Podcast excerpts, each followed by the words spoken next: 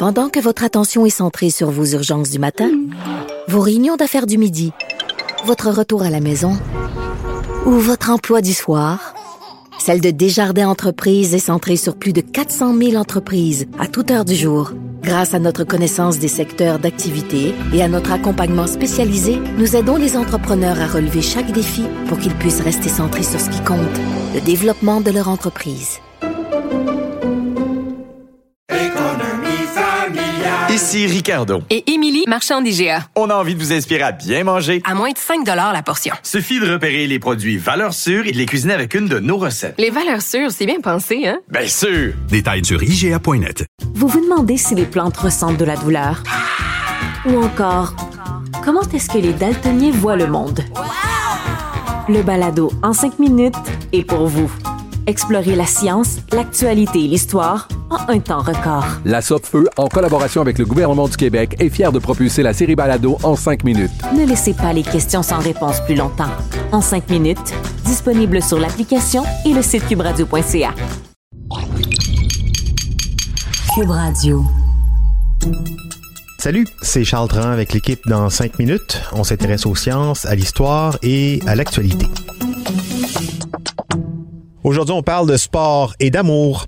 On connaît certains bienfaits du sport, on connaît certains bienfaits de l'amour sur la santé, mais avons-nous pensé aux bienfaits communs du sport et de l'amour, et plus précisément des hormones bienfaitrices qu'ils ont en commun? Et surtout, imaginez les effets que peuvent avoir le sport si on le pratique avec son ou sa partenaire.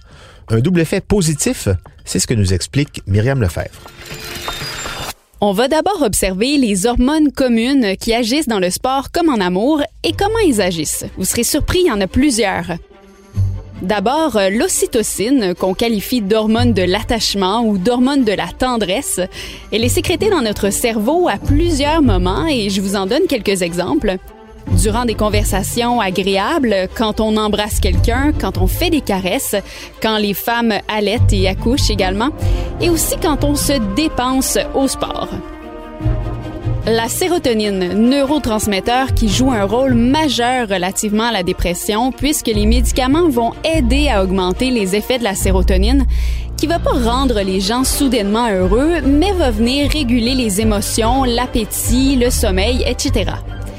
On dit que l'activité physique stimule l'activité de sérotonine, alors qu'en amour, très souvent, la sérotonine diminue, surtout quand on tombe amoureux, ce qui fait que les nouveaux amoureux perdent souvent leur sens critique, car leurs émotions sont déréglées. L'amour qui rend aveugle, c'est un peu ça. L'endorphine, qu'on considère comme l'hormone du bonheur, eh bien, on en parle souvent, on en sécrète quand on fait du sport, encore plus dans les sports d'endurance. Ceux qui font de la course ou encore de la natation le savent, ils viennent en quelque sorte accros à leur sport, comme une drogue, parce qu'ils ressentent le besoin d'aller chercher cette endorphine-là. Même chose en amour quand on est avec la personne qu'on aime, avec qui on aime parler, qu'on aime toucher aussi, on sécrète également de l'endorphine. On dit également qu'un peu comme dans le sport, on peut ressentir une addiction. On a toujours envie d'être avec la personne qu'on aime. On dit aussi qu'on en sécrète encore plus durant les relations sexuelles et qu'avec le temps, lorsqu'on est en couple depuis longtemps, notre quantité d'endorphine s'affaiblit peut-être dans notre organisme, mais l'ocytocine, elle, l'hormone de l'attachement amoureux, prend beaucoup plus de place. Autre hormone, la dopamine. On en sécrète quand on fait du sport comme en amour, c'est l'hormone de la motivation, l'hormone du plaisir. C'est l'hormone qui amène du tonus et le sentiment de satisfaction. Et la phényléthylamine, la PEA. Ces niveaux sont plus élevés dans le cerveau des amoureux et on la rend responsable du fameux coup de foudre. Elle augmente également après un effort physique, faisant que le sport a un effet bénéfique sur notre morale.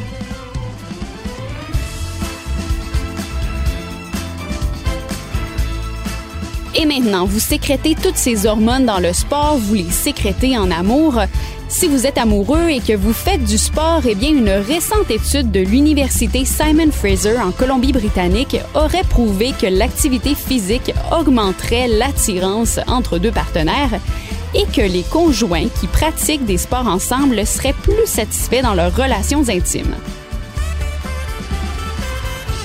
L'élément central de cette étude, c'est l'endorphine, donc l'hormone du bonheur. On en sécrète énormément en faisant du sport et donc elle nous rend plus heureux. On dit qu'une seule séance est nécessaire pour qu'on puisse voir les bienfaits sur notre bonheur. Quand on est heureux, on a une meilleure image de soi-même, on a une meilleure confiance en soi, on sourit davantage, bref, on serait aussi plus attirant. Autre fait notoire de cette étude, on dit que l'adrénaline qu'on sécrète quand on fait du sport, avec notre pression sanguine qui augmente et notre respiration qui s'accélère, aurait aussi pour résultat la stimulation sexuelle. Comment on en est venu à ça? Eh après une séance d'exercice de 15 minutes, il y a des adultes qui ont signalé qu'ils étaient plus attirés pour des images du sexe opposé par rapport à ceux qui n'avaient pas fait d'exercice. Et même l'attirance augmenterait en fonction de l'intensité de l'exercice. Donc, des participants à l'étude qui effectuaient un effort plus exigeant étaient plus attirés par leur partenaire.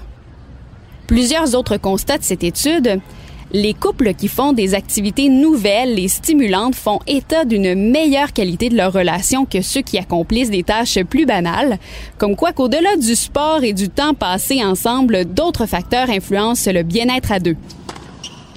Les personnes qui ont imité les mouvements de leur partenaire ressentaient un lien émotionnel plus fort. Et les séances d'entraînement à deux durent souvent plus longtemps, ce qui entraîne une plus grande motivation, une plus grande discipline et de meilleurs résultats sur la santé. Quel beau cercle vertueux. Donc, ce que je comprends bien pour les célibataires qui cherchent première date sur un court de badminton ou dans la piscine ou à vélo ou en ski. Et puis pour les couples qui commencent euh, à se demander qu'est-ce qu'ils font ensemble, ben justement aussi un peu de canot, paddleboard, raquette, plongée, tennis, euh, vélo. Il y a des tonnes de sports à choisir euh, pour pour tout le monde et pour vous sentir encore plus amoureux. Merci beaucoup Myriam Lefebvre. C'était en cinq minutes.